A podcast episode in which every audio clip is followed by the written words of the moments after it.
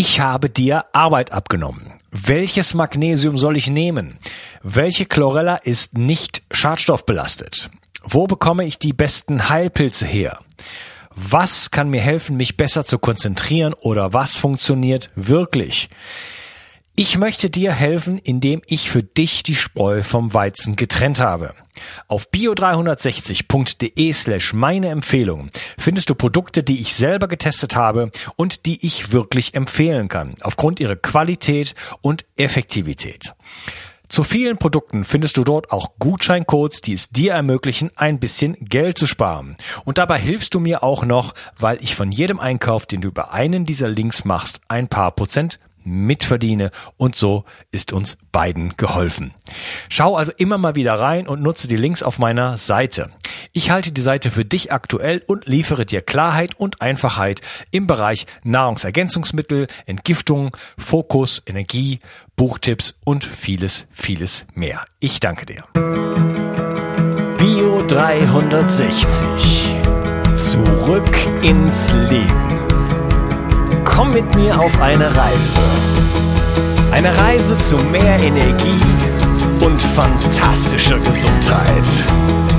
Ich möchte dir das Wissen und den Mut vermitteln, den ich gebraucht hätte, als ich ganz unten war. Dabei will ich dir helfen, wieder richtig in deine Energie zu kommen. Zurück ins Leben. Der Schatten unsere dunkle Seite. Der Teil von uns, den wir nicht sehen können oder wollen.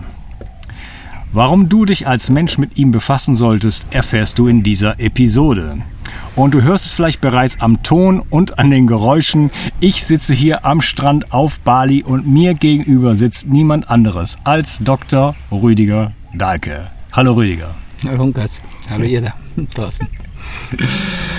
Toll, dass das geklappt hat. Äh, ich hatte gehört irgendwann mal in irgendeinem Podcast oder ich weiß nicht wo oder irgendwo gelesen bei dir auf der Seite, dass du häufiger mal auf Bali bist und ich habe es dieses Jahr mal ausprobiert, auch mal zwei Monate äh, arbeitsmäßig sozusagen hier nach Bali zu kommen und ja, habe eine E-Mail geschrieben und das hat geklappt. Ich habe mich heute auf den Motorroller geschwungen, habe die ganze Insel durchkreuzt und jetzt sitze ich hier mit dir im Norden Balis direkt am Strand und man hört es, glaube ich. Und ja, toll. Vielen Dank für die Einladung. Gern. ja, äh, viele kennen dich, aber bestimmt nicht alle. Vielleicht kannst du dich noch kurz ein bisschen vorstellen. Ja, heiße Rüdiger Dahlke, bin seit gut 40 Jahren Arzt und mache inzwischen schon lange keine Praxis mehr, aber noch viele Seminare in Tamanga. Tamanga, das ist so ein besonderes Zentrum für Fasten und Detox und so. Ein Heilungsbiotop, wie wir das gerne nennen wo einfach die Natur noch in Ordnung ist und wir das alles auch so gestaltet haben, dass eigentlich das Gesundsein dort allein schon Therapie ist. Und da arbeite ich so drei Monate im Jahr, gibt da Seminare. Und ansonsten schreibe ich gerne Bücher, so im Sinne inzwischen schon von Schreibmeditation, aber viele geschrieben auch eine ganze Menge Bestseller. Äh, letztes Mal waren es 64 und jetzt? Ich sage immer viel und 60. Ach das so. hat nicht viel und 60, weil das, das ist einfach schwer auch zu sagen, weil ich meine, manche sind ja auch mit anderen zusammengeschrieben, also Kranke des Weg mit Thorwald Detlefsen oder Omega mit Veit Lindau, um mal zwei zu wählen, die wirklich auch ihren Teil geschrieben haben.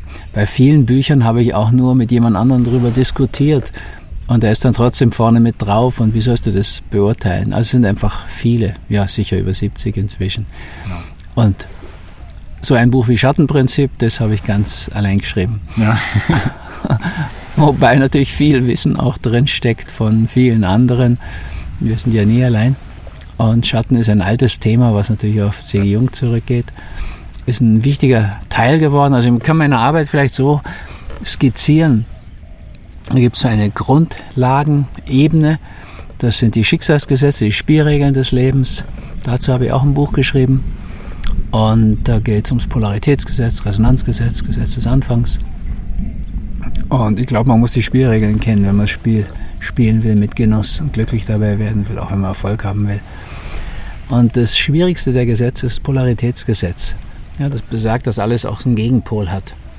Und aus dem folgt auch der Schatten, zur Lichtseite eben der Schatten. Und dann das Buch, das Schatten, das Schattenprinzip. Dachte gar nicht, dass das so ein Erfolg wird. Das ist inzwischen auch ein Bestseller. Das geht als Hardcover auf die 100.000 zu. Obwohl ich eigentlich da auch jemanden, also beim Verlag auch noch überreden musste, dass wir es überhaupt machen können Ja. an der Stelle. Und dann gibt es noch ein drittes, das heißt Lebensprinzipien. Und das ist so eine Trilogie. Das macht die Basis meiner Arbeit. Die Spielregeln, das Schattenprinzip und die Urprinzipien. Und angewendet ist das Ganze zum Beispiel in der Krankheitsbilderdeutung. Das beginnt so mit Krankheit als Weg. Da ist es den meisten ins Bewusstsein gekommen. Das ist ja schon lange her, 83 erschienen. Und ist dann, geht dann weiter über viele Bücher bis zu Krankheit als Symbol. Das ist das Nachschlagewerk, inzwischen fast 800 Seiten dick und weiß nicht, 26. Auflage, glaube ich. Aber, aber viele Bücher zur Krankheitsdeutung geschrieben. Als letztes jetzt das Altern als Geschenk. Da geht es um Demenz und Alzheimer und die ganzen Alterssymptome. Also jetzt schreibe ich gerade eins über Wachstum und Krebs. Über Aggression habe ich da mal eins geschrieben. Das ist so die zweite Ebene. Und dann gibt es noch so eine Ebene, die Säulen der Gesundheit würde ich die nennen. Also da ist das Fasten drin, da ist Peace Food drin, diese ganze Ernährungsreihe. Peace Food ist eine ganze Kochbuchreihe auch geworden, ketogene Diät, Peace Food, Keto, Kur und so weiter. Das ist sozusagen, ja, wenn ich jetzt das Gewicht in der Hierarchie, die Basis, die Spielregeln, das ist die Philosophie, dann die Psychosomatik, das teilt sich aus meiner Sicht wie das Wort auf. Psychosomatik, an erster Stelle die Seele, das ist das Bestimmende. Dann kommt Soma, der Körper. Und von daher wäre dann Säulen der Gesundheit auf dieser Ebene. Das sind dann Fastenbücher und jetzt Detox, Körper, Geist, Seele, Detox und so Bücher entstanden. Und ja, inzwischen gebe ich Seminare, mache Ausbildungen und Vorträge und mache keine Praxis mehr.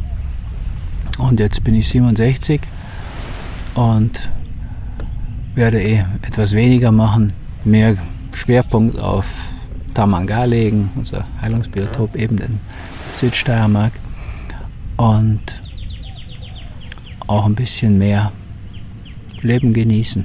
Wobei ich das hier sehr genieße, an so einem ruhigen Platz, Strand in Bali, ein Buch zu schreiben mit diesem Blick auf die Vulkane von Java. Ja.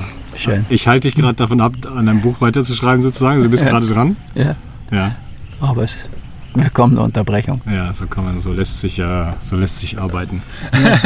Das kann man sicher sagen. Ja. Ja. das gönne ich mir im Winter hier zu schreiben, weil hier erreicht mich nichts, auch keine Versuchung sozusagen. Also es gibt keine Talkshow, wegen der ich zurückfahren fliegen würde oder irgendwie sowas. ne? Das ist, spielt ja auch eine Rolle. Hier ist man wirklich, ist auch für mich ganz schön, so anonym alles. Ja. Abgesehen davon, dass man hier sowieso, abgesehen von ein paar Fischern, sehr allein ist. Du meinst, dich kennt ja keiner. Ne. ist das schon, äh, ist das schon äh, ein Fluch manchmal, wenn man bekannter ist? Nein. Also das finde ich irgendwie ein bisschen lächerlich, wenn sich irgendwie Prominente darüber aufregen. Erst tut man einen Haufen, damit einen alle kennen, und dann beschwert man sich darüber. Das, das stimmt ja wohl nichts. Ich meine, das kann dann schon so umschlagen. Wenn jetzt, mein, Thomas Gottschalk hat das mal so beschrieben, wenn du dann Flugzeuge versäumst, weil die dich nicht mehr durchlassen, sondern irgendwelche Autogramme wollen, dann wird das sicher ganz lästig, aber so ist es ja bei mir nicht. So ist es nicht. Ne? Nee, da gibt es kein Problem. Ja, wir mussten gerade umziehen, denn äh, hier hat sich ein Gewitter angedroht. Ob es jetzt kommt, äh, wissen wir nicht. Aber wir haben gerade darüber gesprochen, äh, ja, über dein Buch. Ähm, das Schattenprinzip, so genau. Und äh, so habe ich dich auch kennengelernt. Äh, ich habe die Bücher gelesen, das Schattenprinzip und ähm, die äh, Schicksalsgesetze. Und ich habe Meditationen von dir gemacht und äh, Krankheit als Weg auch gelesen und mich auch viel mit Torbert Detlefsen damals beschäftigt. Und dann halt auch angefangen, mich sehr viel mit meinem eigenen Schatten auseinanderzusetzen. Und äh, ja, da sehr viel draus gezogen so in meinem Leben. das kann ich mal sagen und auch sehr viel über, über Dinge gelernt, wie zum Beispiel Projektion, wo ich auch heute gerne noch mit dir darüber sprechen möchte, was ein Geschenk des Himmels ist, äh, sowas überhaupt erstmal zu begreifen. Schatten ist schon wirklich so der größte Schatz, den wir eigentlich haben. Es ist erstaunlich, dass wir so wenig mit dem zu tun haben wollen. Ich habe ja auch lange Schattentherapie gemacht, machen sie in Johanneskirchen, habe es heute noch. Meine erste Frau macht es weiter mit demselben Team. Das ist aus meiner Sicht die effektivste Therapie, weil an allem hindert dich immer der Schatten, wenn dich was hindert. Und das sind die Symptome im Körper, das sind die Proble Probleme in der Welt. Wenn du immer draußen Schuldige suchst, und das macht ja der Projizierende, dann kommst du nie weiter. Das sind so diese alten Leute, die so drauf sind. Früher war alles besser, verhärmt, frustriert und um sich herum, sie sind im Recht und um sich herum sind sie mit allen verfeindet. Hm. Da ist einfach keine Perspektive. Ich habe das auch so schon erlebt, ich habe eine Analyse gemacht, ziemlich viele Stunden, hunderte, so Gruppenanalyse und hm, wie das so ist bei den Freudianern. Ich wollte sogar mal werden, Analytiker.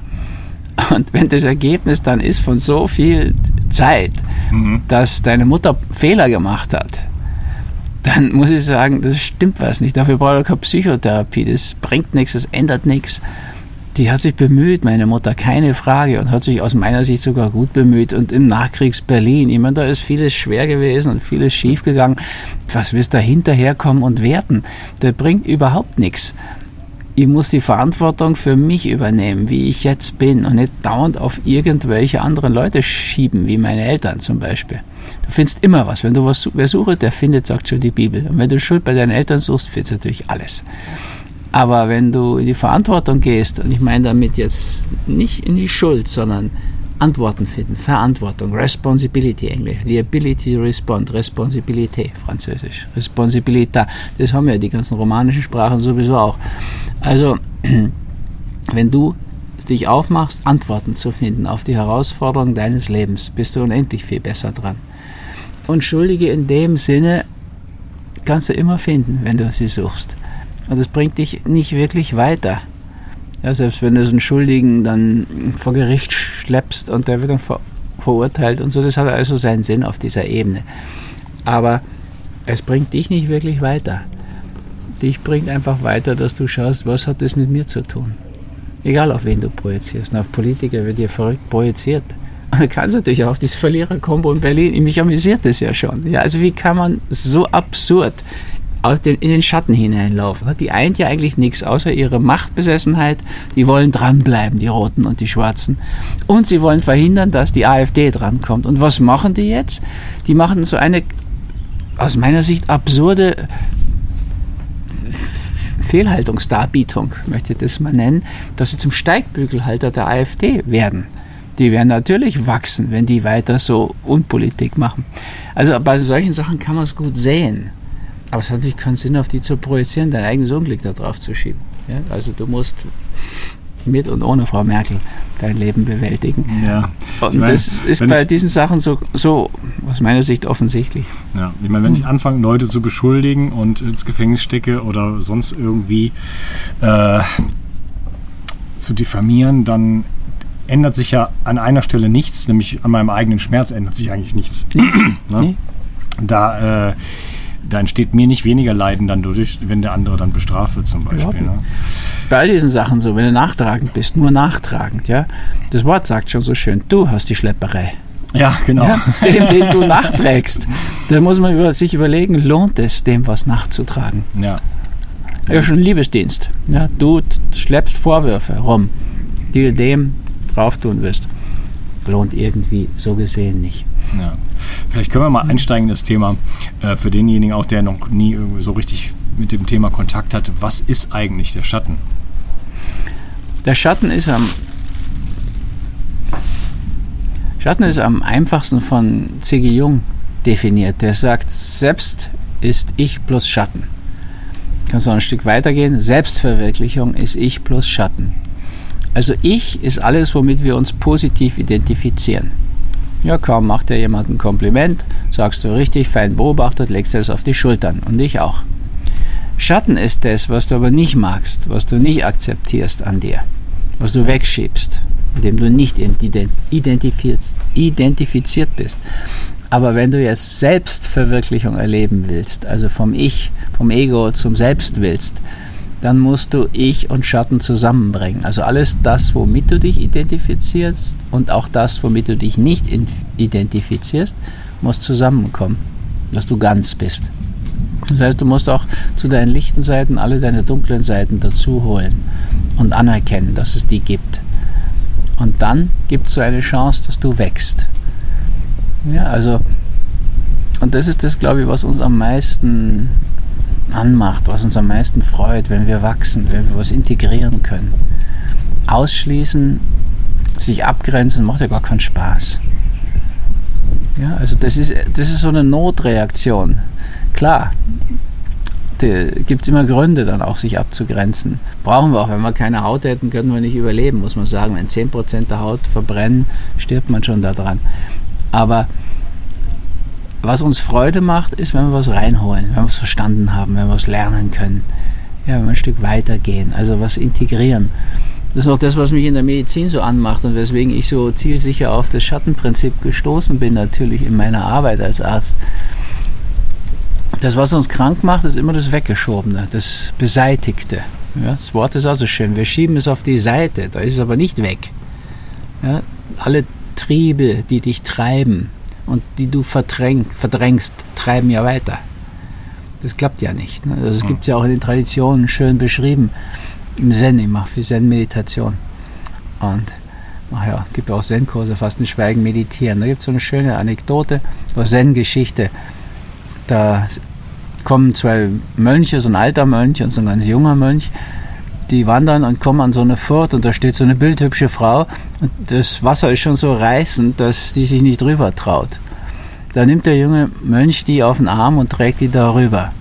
Nun gehen die weiter, schweigend, den ganzen Tag noch. Am Abend nähern sie sich ihrem Kloster.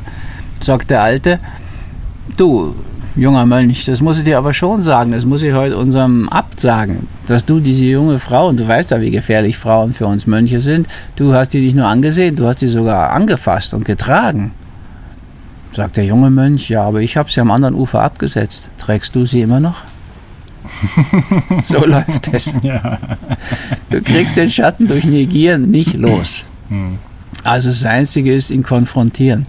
Und er ist immer bei dir, er ist immer ganz nah. Ja, ist wirklich so unser Schatz. Also im Krankheitsbild verkörpert sich Schatten. In unseren Problemen verkörpert sich Schatten. Und wenn wir den rausfinden, was das ist, können wir daran lernen. Das ist die Idee, ganze Idee der Krankheitsbilderdeutung, die sich ja sehr gut durchgesetzt hat, so von Krankheit als Weg bis Krankheit als Symbol, ist das ja heute so irgendwie, ja, hast die Nase voll, wenn es verschnupft bist. Das ist inzwischen so irgendwie in der Bevölkerung verankert. Und was mich natürlich auch freut, bringt einfach viel mehr Hintergrund zu diesem Krankheitsbild. Ja, also wenn man denkt, so 26 Auflagen, Krankheit als Symbol, das steht halt in vielen Familien interessanterweise in der Küche oft. Und okay. da schlägt also mehr als die Hausfrau nach. Und ähm, ja, und dann kannst du einfach schauen, was könnte es bedeuten, wenn dir das und das passiert. Und wenn du es dann deutest, wird das für dich auch bedeutungsvoll. Ne? Dann kriegt es Sinn damit. Wenn du jetzt nur denkst, ah, irgendwelche Erreger, das hat überhaupt keinen Sinn, das ist Zufall, blinder Zufall, du unterdrückst die mit irgendwelchen Antibiotika und fiebersenkenden Mitteln, da hast du ja nichts davon gelernt, auch dein Immunsystem nicht. Wenn du es oft genug machst, kriegst du kein Fieber mehr und wirst dann so, dass du praktisch überhaupt keine Reaktionen mehr produzierst. Und irgendwann finden wir dann die leere Anamnese, sagt man da als Arzt, bei Krebspatienten 20 Jahre nicht mal einen Schnupfen gehabt, nie mehr reagiert. Das ist nicht das, wo wir hinwollen. Ne? Aber in dieser Welt muss man schon sagen, ist die Mehrheit auf Unterdrückung, auf Negieren. Ja, also es macht die Politik auch so, wie soll man sagen, langweilig, Politikverdrossenheit, weil es immer projiziert wird. Ja, die sehen immer nur die Verantwortung bei den anderen, nie bei sich selbst. Also das ist nicht gerade eine sinnvolle Haltung zum Leben. Und wenn du jetzt nie einen Bezug zu dir herstellst, die Leute haben ja nicht lauter Krankheiten, lauter verschiedene. Die haben ja schon in der Regel irgendwann ihrem Schwachpunkt, den hat ja auch die Schulmedizin sogar entdeckt, diesen Locus minoris Resistentiae, an dem Schwachpunkt erwischt es sie. Und dann müsste man sich schon auch überlegen, wenn ich jetzt schon meine 20. Mandelentzündung habe, ob es vielleicht irgendwas mit dem Problem zu tun hat, mit dem Konflikt da beim Reinlassen, dass ich mich schwer tue, etwas zu schlucken etwas einzuverleiben, etwas zu integrieren. Und klar, die ganze allopathische Medizin will ausschließen. Die homöopathische Medizin nicht. Die schaut ja, was sind das alles für Symptome und fragen alle möglichen Dinge ab in der homöopathischen Anamnese. Die wollen deine Beziehung dazu herstellen, dass du dein individuelles, spezifisches Mittel findest.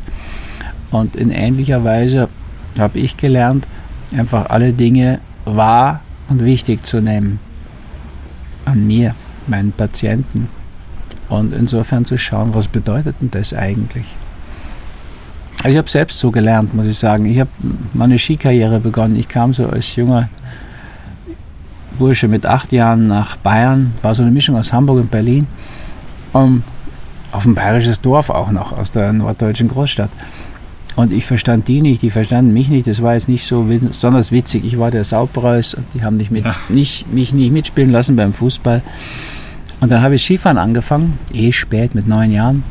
Aber dann so, dass ich dann die Rennen da gewonnen habe von der Schule und von der Stadt und so in diesem Kreis. Und dann war das für mich eine Skikarriere plötzlich. Plötzlich war ich wer. Ich habe die Silbertöpfe gewonnen und die haben dann nicht mehr gesagt, der Depp da, der, das ist der Saupreis, sondern die haben gesagt, der, ist, der aus der Zeitung, der ist bei uns in der Klasse. Da war ich wer. Das hat man sich gut getan, so mit 10, 11, 12. Und ja, also habe ich ganz auf Skirennen gesetzt und trainiert wie ein Irrer. Und ich wäre auch gar nicht rausgekommen.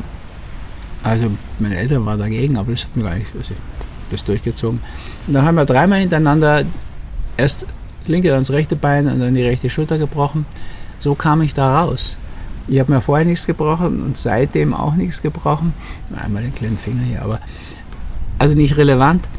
Und wenn ich rückwirkend das anschaue, bin ich wirklich dankbar darüber. Ja, also diese, der dritte Bruch, da wurde ich dann so im Nazi-Gruß eingegipst, den ganzen Oberkörper, weil die Schulter gebrochen war. Und da hatte ich wirklich neun Wochen Zeit. Das hat nur immer gejuckt und war furchtbar. Ich konnte nicht schlafen, weil das Blut da rauslief aus dem Arm. Und mh, mm, in der Zeit mir irgendwie klar zu werden, okay, linkes Bein, rechtes Bein, rechte Schulter, als nächstes brechen wir noch einen Hals. Außerdem waren die dann in dem Kader auch schon weiter und so. Also habe ich das aufgegeben. Heute bin ich da sehr froh.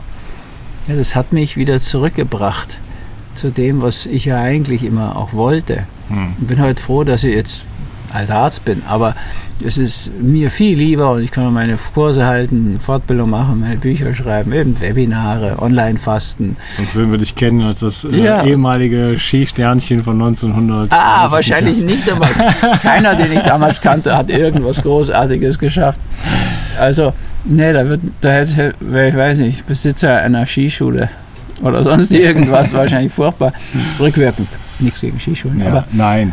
Ähm, also ich bin da sehr dankbar und mich hat das auf den Weg zurückgebracht und das würde jeden, jedem raten, einfach seine Symptome mal Krankheitssymbol nachzuschlagen, zu schauen, was meinten das alles und in der Fülle dann auch, da findet man ganz gut seine Aufgaben raus.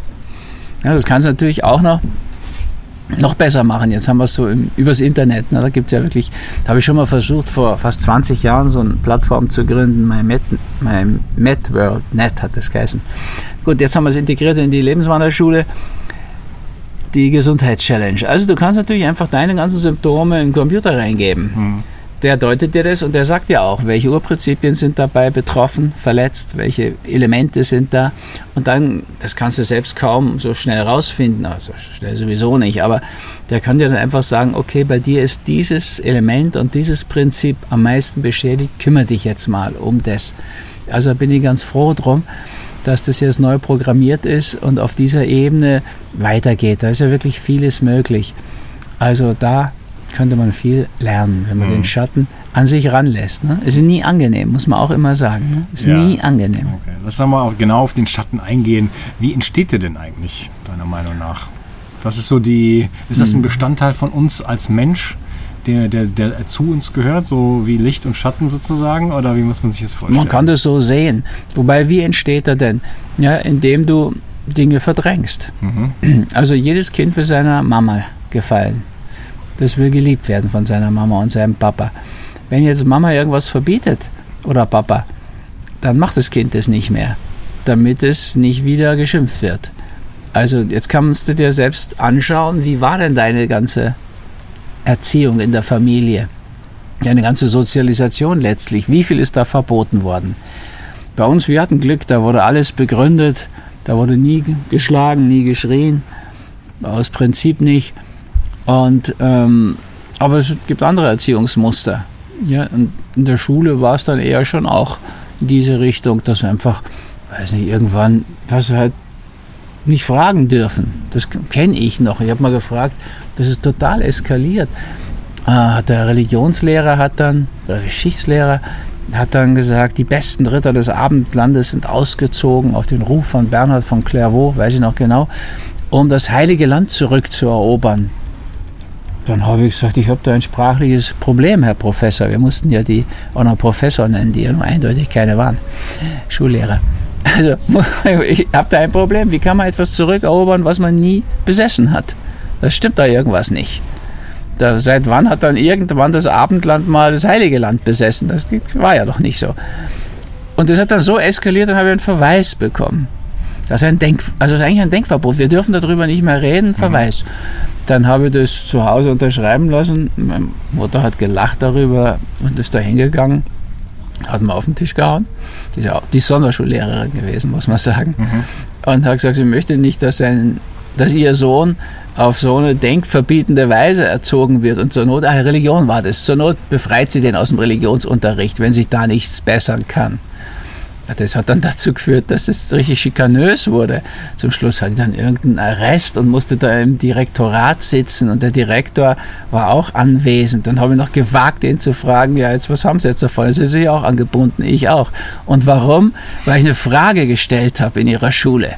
Und dann ist es sofort wieder eskaliert. Da habe ich so gemerkt, hoppla, da, da, an bestimmte Dinge darf man da nicht ran. Und solche, wir hatten noch ein paar Altnazis als Lehrer. Ne? Also klar, die haben die ja nicht alle irgendwie in Nürnberg abgeurteilt, die obersten mhm. Militärs. Der Rest war weiter in der Schule. Da hast du Sachen erlebt. Naja, also Denkverbote. Ja, man durfte da nicht drüber nachdenken über viele Sachen. Und jetzt kannst du das in Schatten verschieben. Also an dem Punkt merkst du, habe ich nicht dazu geneigt, sondern das dann auch ausgereizt. Aber viele Kinder kriegen halt sehr viele Sachen verboten. Unabhängig, also, oder ja, sogar abhängig davon, in welchem Kindergarten du bist. Ne?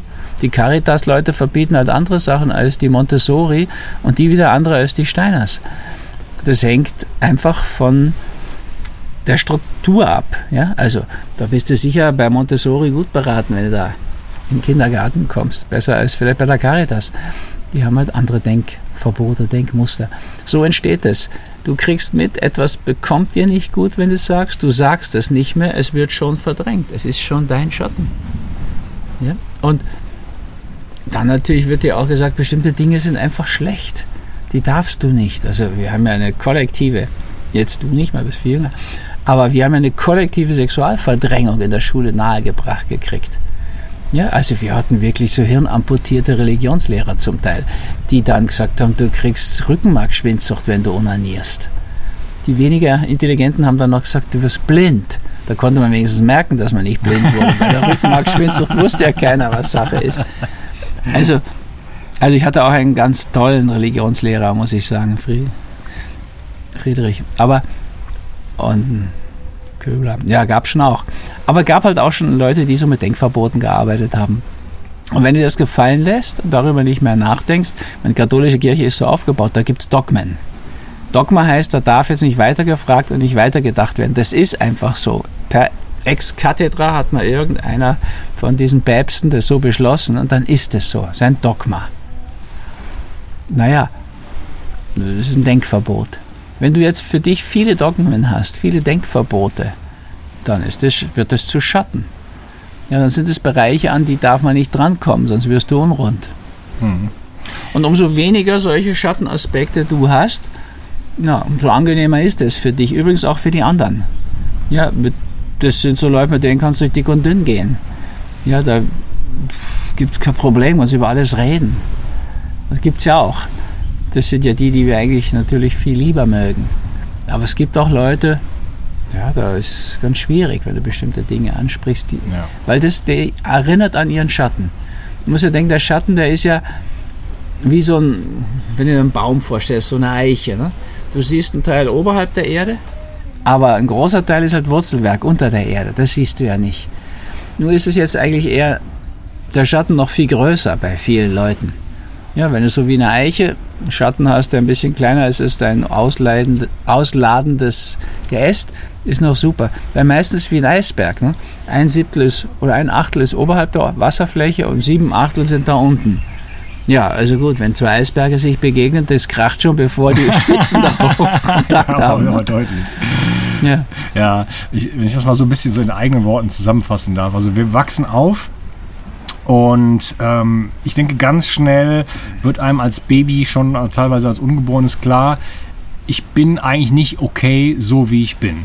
Ne? Also die Mama ist einfach nicht die gleiche, wenn ich die ganze Nacht durchschreie, als äh, wenn ich wenn ich halt das nicht tue und wenn ich ganz lieb bin sozusagen. Und dann habe ich ja ganz viele ähm, ja, Wesensanteile von mir. Ich bin vielleicht, ich möchte laut sein, ich möchte springen, ich möchte einfach auch mal Sachen in der Gegend rumwerfen. Ich habe ein Hm. gewisses Aggressionspotenzial oder ich möchte einfach ne, dieses, Hm. diese Energie ne, mal nach außen bringen. Und das sind alles Dinge, die jetzt nicht unbedingt immer die positivsten Reaktionen äh, hervorrufen, sondern mir wird dann ganz schnell Liebe entzogen aus meinem Umfeld. Ja? Also von der eigenen Mutter, vom Vater, von, von, dem, von dem gesamten Umfeld. Und das schmerzt. Ja, gerade als, als, als äh, Kleinkind hat man ja noch gar nicht so ein, so ein äh, das, das Ego und so weiter aufgebaut, sondern lebt eigentlich so aus dieser energetischen Verbindung hin, aus dieser emotionalen Verbindung zu diesem, zu diesem zu diesem Feld eigentlich um einen herum ja, und plötzlich bricht immer dieses Feld zusammen. Und das tut natürlich wahnsinnig weh. Und das heißt, in diesem Moment merke ich, so wie ich bin, bin ich nicht okay und ich muss anders sein, damit diese, dieser Strom der Liebe, diese Energie wieder fließt. Und dann komme ich eigentlich dahin, dass ich jetzt anfange, Persönlichkeitsanteile von mir. Also ich bin ein komplettes Wesen, ich habe all diese Anteile und nehme jetzt diese Anteile und unterdrücke die und und bringe die sozusagen in den Schatten. Die sind, gehören also sozusagen nicht mehr zu meinem, zu dem Teil meiner Persönlichkeit, äh, den ich nach außen hin erstmal so äh, repräsentiere und dessen ich mir bewusst bin, sondern das geht dann in einen da muss man noch ein bisschen drüber reden, halt eben in diesen Schatten hinein äh, Persönlichkeitsanteile, die ich abgespalten habe, die jetzt für mich erstmal nicht mehr sichtbar sind und die jetzt dann, und jetzt kommt das Thema eigentlich Projektion, dann ins Außen verlagert werden. Vielleicht machst du da mal weiter. Ja, also ganz einfaches Beispiel. In Tamanga haben wir einen Schlammteich. Habe ich übrigens hier in Bali entdeckt, bei der Green School. Die haben auch einen riesen Schlammteich. Da gehen die einmal in die Woche, Lehrer und Kinder, rein und machen Schlammschlacht. Hauen sich den Dreck um die Ohren. Also, weicher Dreck. So, wir haben das anders gedacht. Ursprünglich wollten wir so Erdrituale machen, so mal ganz im Erdreich im Schlamm versinken und so. Aber jetzt ist es so. Jetzt ist da dieser Schlammteich und dann gibt es Leute, die sind kaum zu hindern, da reinzugehen, weil die einfach sich mal so richtig gerne einschlammen wollen. Und die machen das dann gegenseitig. Man muss sie hindern, dass sie den Schlamm nicht rumschmeißen, sonst wäre der Teich gleich leer. Und dann schlammen sie sich gegenseitig ein. Dann kommt noch was sinnlich Erotisches dazu und so weiter. Die wollen das. Und dann gibt es Leute, die sagen, nee, da gehe ich nicht rein. In den Gatsch, in den Dreck, in den Matsch, mache ich nicht. Okay, müssen sie ja nicht. Aber wenn sie dann merken, wie die anderen Spaß haben da drin, dann so zögerlich trauen sich dann doch rein. Und das sind dann oft die, die am meisten rumsauen und rumspinnen und schmeißen und sich eingatschen und so weiter. Wenn du dir jetzt anschaust, die ersten, das sind die, die durften sich auch nicht so dreckig machen.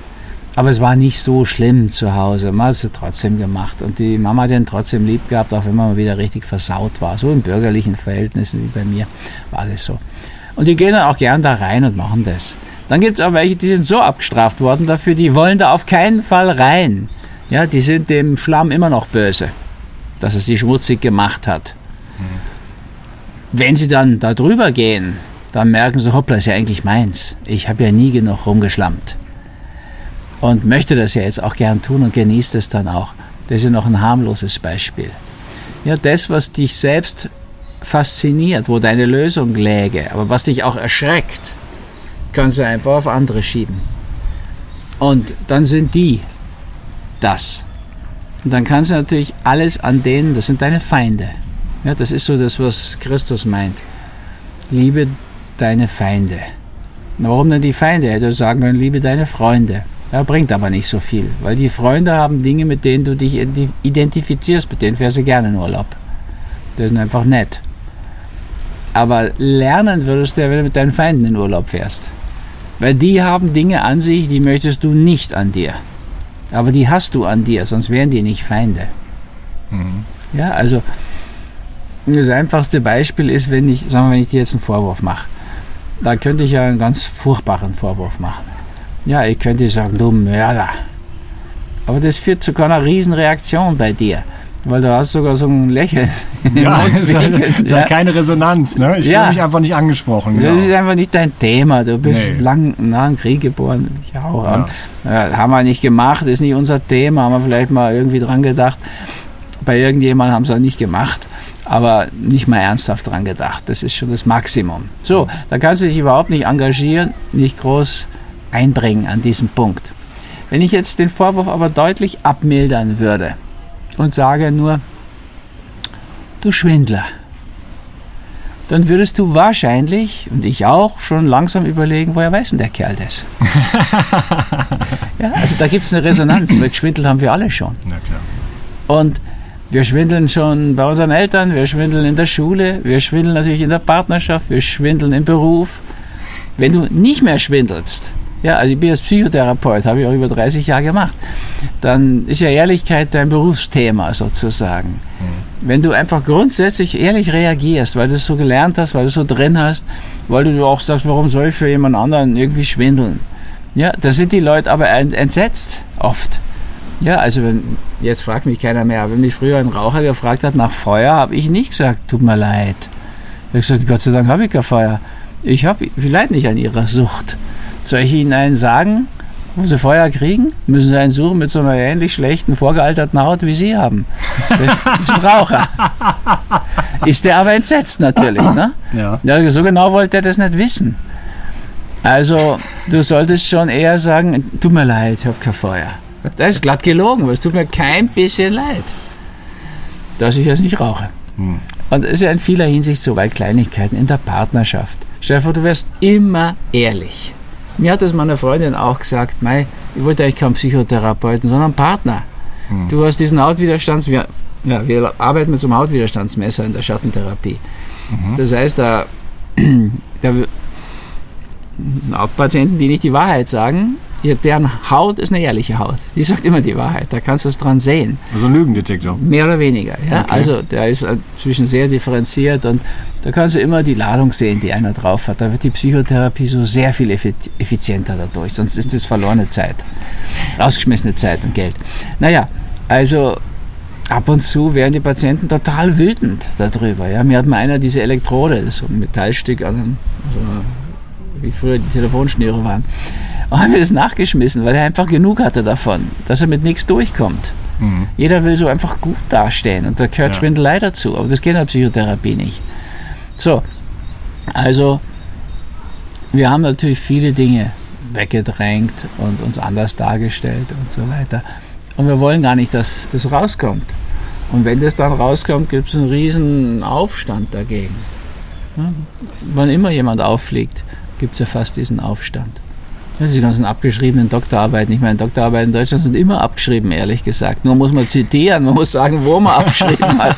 Mir wurde, das ist ja mit Wissenschaft, hat es ja nichts mehr zu tun. Mir wurde gleich direkt vorher gesagt, äh, 150 Literaturstellen gibt die und die Note. Ja, also und damit du dann teilweise, ich komme lauter oder Magna cum lauter oder was da kriegst, dann äh, musst du halt viel abschreiben und du solltest das zitieren und das haben die dann oft scheinbar vergessen. So, dann gilt es als geklaut.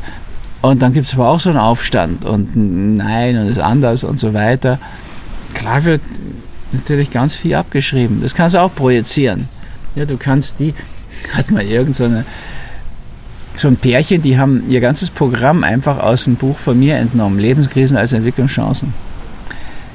Uraltes Buch. Also die haben in ihrem Programm angeboten mein Inhaltsverzeichnis. Das wollten die bearbeiten mit ihren Klienten. Also so dumm kann es sein.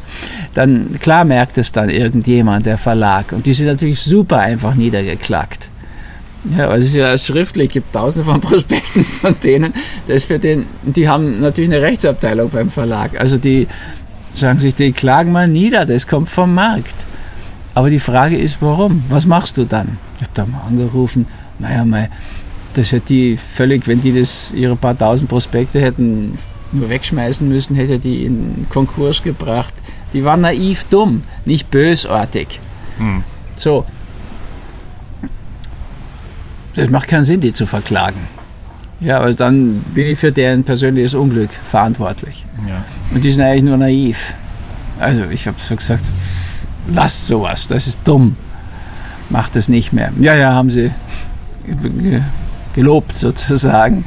Und du kannst natürlich diese Themen überall finden. Ja, wir haben ja, das sind natürlich alles nicht unsere Gedanken. Ja, also ich meine, oft ist es auch ganz schwierig. Du weißt oft gar nicht, habe ich woher habe ich es eigentlich? Ja, also hm, kann ich es da nicht nehmen. So. Jetzt schau dir das in normalen Verhältnissen einfach an, wo jetzt nicht geschrieben wird. Jetzt, du hast gerade ein Buch geschrieben, also kennst du das Thema. Aber die meisten Leute haben das ja nicht. Die benutzen einfach, wie es ihnen gefällt, Dinge. Ja, also das ist oft, weiß man, dass das nicht ganz richtig ist. Dann steht schon ein bisschen Schatten. Das ist nicht nur, wenn du wirklich jetzt jemanden schwer geschädigt hast, dass da Schatten entsteht. Das schon auch. Und wenn du da nicht zu stehst, entsteht da ein Schatten. Mhm. Okay.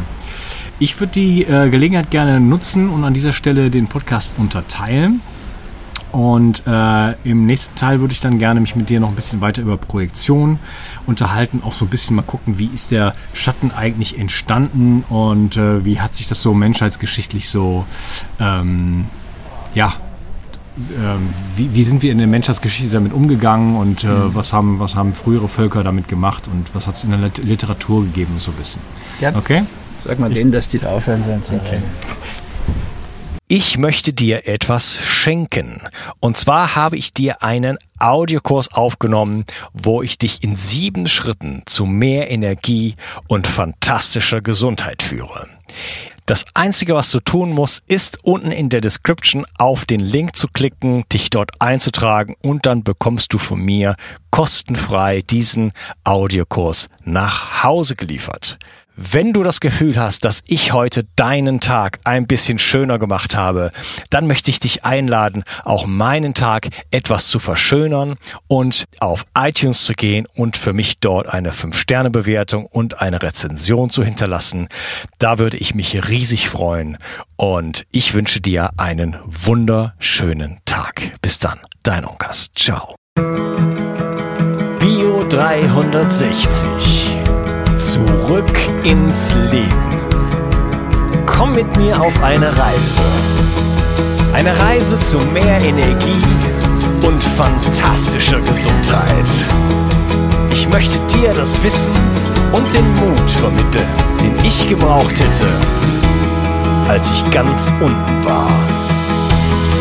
Dabei will ich dir helfen, wieder richtig in deine Energie zu kommen.